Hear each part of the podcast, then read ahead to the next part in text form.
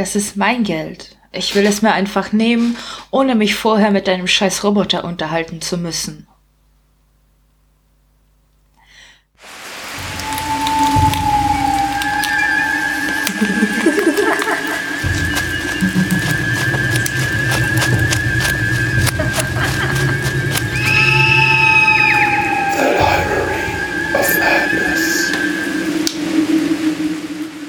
Hallo und herzlich willkommen bei Folge 4 von The Library of Madness, einem Podcast-Ableger von Sigma 2 Foxtrot und Arkham Insiders. Ich bin die Petra und ja, mir geht's wieder ein bisschen besser. Äh, wie ihr vielleicht von meiner Instagram-Seite mitbekommen habt, ich habe jetzt ähm, Antidepressiva bekommen und jetzt haben die sich endlich eingestellt und Jetzt kann ich auch endlich wieder an neuen Podcast-Folgen arbeiten. Und ja, heute stelle ich euch einen äh, Autoren vor. Er heißt Chris Felten, lebt in der Schweiz. Er ist 35 Jahre alt, arbeitet als Lagermitarbeiter und das Schreiben ist sein Hobby. Schon als Jugendlicher hat er gern gelesen, damals waren es hauptsächlich Krimis. Mit etwa 30 wollte er selbst ein Buch schreiben. Da er nicht wusste, wie er das angehen konnte und auch noch nicht so viel Kontakt zu anderen Autoren und Autorinnen hatte, gab es einige Hürden, die er überwältigen musste. Das Manuskript, das er damals geschrieben hatte, liegt heute noch auf seinem PC und jedes Mal, wenn er sich es anschaut, schüttelt er den Kopf und fragt sich, wie man so schreiben kann. Am liebsten liest er Thriller und Erotikgeschichten. In letzter Zeit sind es häufige Dystopien und auch Fantasy und Dark Romance. Ist Chris nicht abgeneigt? Im Jahr 2022 können wir uns auf Projekt Z freuen, eine Dystopie mit einer Spionin, die für die Regierung arbeitet. Wann die Geschichte veröffentlicht wird, kann er zu diesem Zeitpunkt noch nicht sagen. Und wie auch schon andere Autoren habe ich Chris bei Instagram kennengelernt. Wir haben uns ausgetauscht und ich durfte aus, als einer der ersten sein Buch lesen. Und ähm, das Buch heißt Du wirst mir gehören, du weißt es nur noch nicht. Es ist eine solide Geschichte, ein richtig tolles Debüt. Ich hatte nur bisschen Probleme mit der Zeit in der er schreibt, aber das werdet ihr merken, wenn ich euch den ähm, das eine Kapitel vorlese. Aber es ist ein tolles Buch und ähm, ich glaube, es kommt noch ein zweiter Teil, auf den freue ich mich auch schon. Und ja, ähm, der Klappentext ist wie folgt. Ein Auftrag für die Detektivin Isabel an die Ostsee. Doch schon die Fahrt dorthin gestaltet sich äh, holpriger als erwartet. Nachdem sie den Händen eines Psychopathen nur knapp entkommt, erreicht sie verspätet das Herrenhaus ihres Auftraggebers. Und auch hier geht es nicht mit rechten Dingen zu. Jemand scheint sie absichtlich hergelockt zu haben, aber warum? Schon bald muss Isabel feststellen, dass sie der Gefahr noch nicht entkommen ist. Ihr Auftrag entpuppt sich als Falle und als ihre Freunde ihr zu Hilfe eilen, geraten auch sie in das Fadenkreuz eines Killers. Klingt gut? Ich muss sagen, ich hatte äh, ziemlich große Sympathien mit dem Killer. ich bin aber auch gestört. Wer ist es nicht? Und ja, ich freue mich einfach schon auf den zweiten Teil. und ja, ähm, Ihr findet alle Informationen wie immer in, den, in der Folgenbeschreibung, das ganze Interview, die Links, wo ihr Chris Bücher findet und ja, dann wollen wir mal lesen. Prolog. 17. Oktober Schleswig-Holstein. Das ist doch verrückt, geht es Isabel durch den Kopf, als sie über den nassen Rasen Richtung Werft läuft. Einige Meter weiter ragen dicht beieinander stehende Bäume in den Nachthimmel. Dahinter geht es hinunter zur alten Hafenanlage. Um diese Zeit ist es bereits dunkel. Eine Taschenlampe hilft ihr dabei, die Orientierung zu behalten, auch wenn sie befürchtet, dadurch leichter ertappt zu werden. Der Regen hat zum Glück nachgelassen. Trotzdem ist der Erdboden durchnässt, so dass ihre Füße im Schlamm versinken.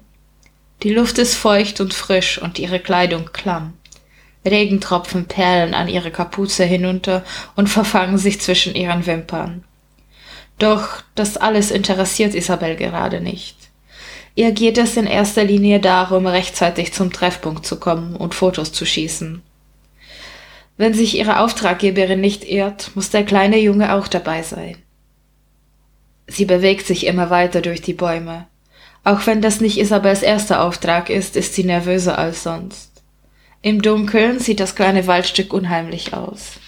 Lieber wäre sie jetzt zu Hause auf ihrem gemütlichen Sofa, um mit Tom einen spannenden Film zu schauen. Auch gegen etwas Kuscheln wären sie nicht abgeneigt, jedoch ist ihr bewusst, dass sie ihren Auftrag zuerst durchziehen muss. Zu ihrem Glück kann man sie in der Dunkelheit schlecht erkennen. Dennoch darf sie nicht nachsichtig werden. Ihre Aufgabe besteht lediglich darin, ein paar Fotos zu schießen, wenn das Auto kommt. Sobald Isabel fertig ist, muss sie schnellstmöglich verschwinden. Weiter vorne kann sie einen Zaun ausmachen, der vor der Anhöhe befestigt ist, bevor es steil nach unten geht. Verflixt, denkt sich Isabel, als sie weiter auf die Absperrung zuläuft. Der Regen hat inzwischen ganz aufgehört, durch Isabels Rangerhose und ihr Regenschutz sind bereits durchnässt. Der Mond ist am Himmel gut erkennbar. Er leuchtet an diesem Abend so intensiv, dass er eine gewisse Helligkeit erzeugt. Als sie sich hinter einem großen Stein versteckt, schaut sie durch das Gitter geradewegs zur Werft. Die Anhöhe ist perfekt. Von hier aus hat sie eine hervorragende Sicht auf das gesamte Gelände. Neben dem Werftgebäude befindet sich ein Bootssteg, an dem zwei kleine Holzboote im Wasser treiben. Weiter hinten geht es ins offene, dunkle Meer. Die Szenerie sieht verlassen aus. Nichts deutet darauf hin, dass hier, ein, dass hier in ein paar Minuten ein Treffen stattfinden soll. Der Überblick ist super, dennoch muss sie für gute Fotos näher ran. Sie bewegt sich hinter dem Stein hervor und pirscht weiter. Bis ganz nach unten möchte sie nicht, da es zu gefährlich werden könnte, falls man sie entdeckt.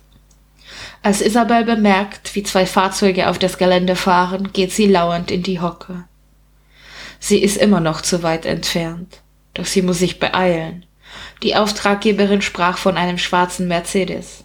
Von hier aus kann sie die Farbe schlecht einschätzen. Sie wirft einen Blick auf ihre Uhr. Noch fünf Minuten hat sie Zeit, um eine geeignete Position zu finden. Als sie die Abzäunung erreicht, blickt sie hoch. Hier ragt das Gras so in die Höhe, dass man die untere Hälfte kaum erkennen kann. Oh, verdammter Zaun, flucht sie leise vor sich hin. Schnell bewegt sie sich an der Seite entlang.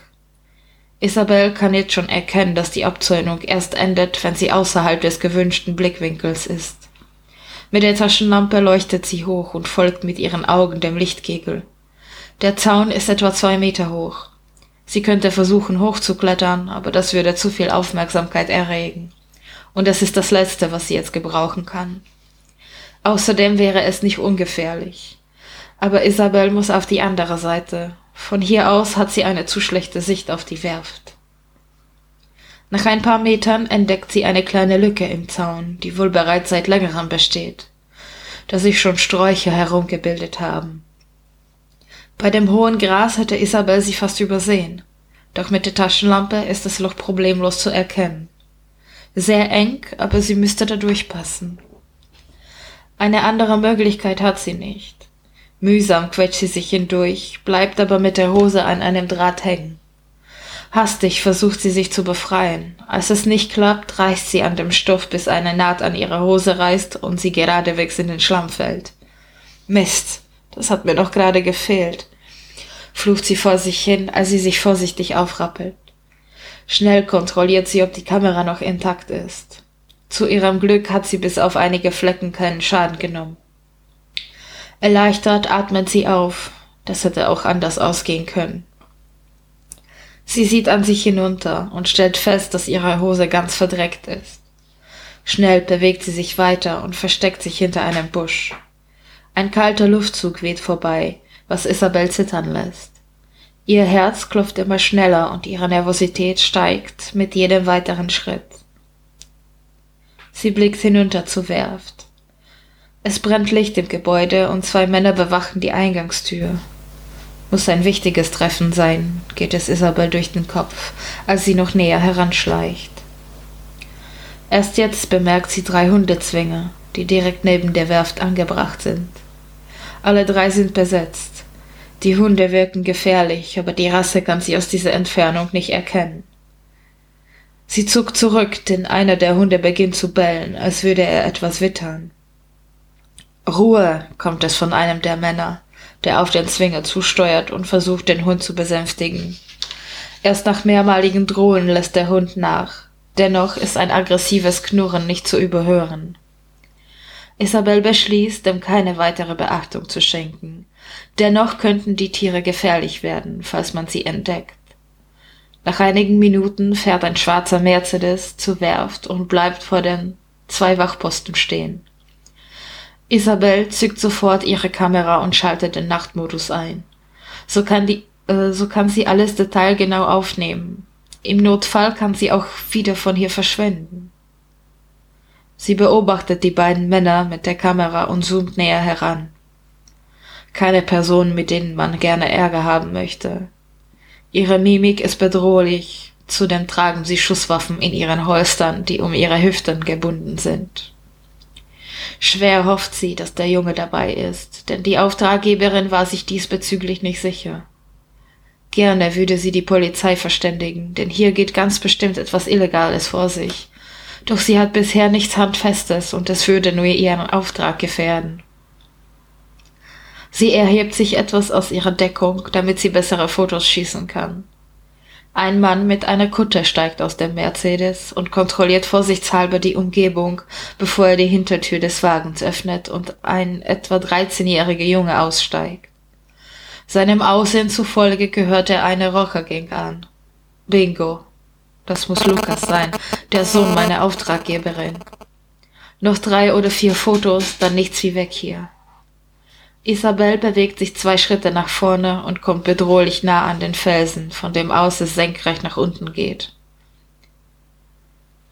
Weiter hinten könnte man problemlos zu Isabel hochlaufen, falls man sie entdecken würde, aber ein Sturz könnte lebensgefährlich sein. Deshalb gibt sie Acht, dass sie nicht hinunterfällt. Nachdem sie die Fotos geschossen hat, packt sie ihre Kamera wieder in die Tasche und macht auf dem Absatz kehrt um schnellstmöglich wieder zu ihrem Auto zu gelangen. Ihre Taschenlampe hat Isabel ausgemacht, um nicht erwischt zu werden. Von hier aus kann sie dank des hellen Mondes die Abzäunung gut erkennen. Nach zwei Schritten ruht sie jedoch auf eine Schlammpfütze aus und fällt geradewegs auf die Erde. Ihr ganzer Körper schmerzt, als sie sich aufrappelt und nach ihrer Tasche greift, die sie fallen gelassen hat. Ein großer Mistkäfer krabbelt auf der linken Seite der Tasche hoch. Angewidert entfernt sie das Krabbeltier und wirft es in das feuchte Gras. Erschrocken zuckt sie zusammen, als sie hört, wie die Hunde plötzlich anfangen zu bellen. Ich habe da oben etwas gehört, ruft eine männliche Stimme. Ich auch. Sieh nach und lass die Hunde frei. Panik kommt in ihr auf, als sie hört, wie die Zwinger geöffnet werden. Nichts wie weg von hier. Isabel steht schnell auf, knickt aber wieder leicht um, als sie davonlaufen möchte. Sie hält ihre Hand an ihre Hüfte und humpelt auf den Zaun zu. In der Hektik fällt es ihr schwer, die Lücke zu finden, denn viel Zeit bleibt ihr nicht. Doch der Durchgang ist unauffindbar. Notgedrungen bewegt sie sich weiter, diesmal etwas schneller, denn sie kann das Bellen immer deutlicher vernehmen. Hochzuklettern, äh, hochzuklettern ist für sie keine Option. Dafür ist der Zaun zu hoch. Auch brächte sie dazu mehr Zeit.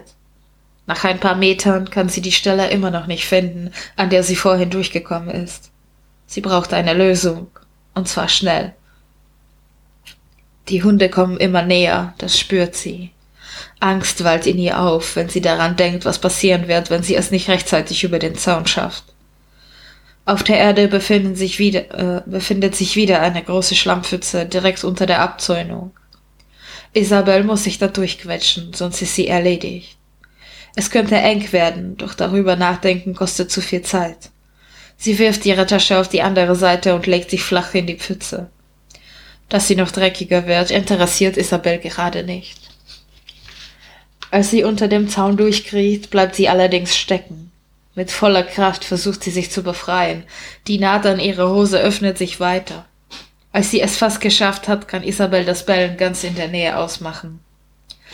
Ihr Herz schlägt wie wild, ihre Angst wird von Sekunde zu Sekunde größer. Mit voller Kraft zerrt sie an der Hose, bis sie an der rechten Seite zerreißt, so dass die Hälfte ihres Beines zu sehen ist. Schnell rappelt sie sich auf, greift nach ihrer Tasche und huscht weiter durch das Gras, ohne sich nochmals umzudrehen.